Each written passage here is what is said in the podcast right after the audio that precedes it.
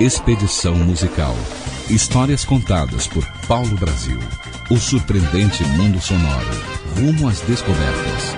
Fora dos palcos, tinha um temperamento difícil. Sob os holofotes, um brilho intenso em suas apresentações que lhe deu o crédito de uma das melhores sopranos do mundo.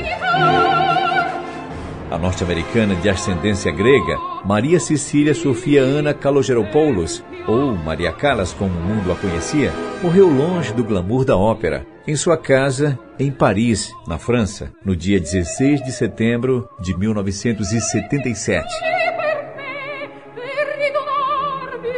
Em 1959, já famosa, iniciou um romance com o homem mais rico do mundo, o magnata grego Aristóteles Onassis. Até a sua aposentadoria dos palcos, em 1971, Maria Callas somava 40 apresentações em diferentes papéis e mais de 20 óperas completas gravadas. Participou ainda de uma versão cinematográfica ítalo-franco-germânico, dirigida por Paolo Pasolini, em 1969.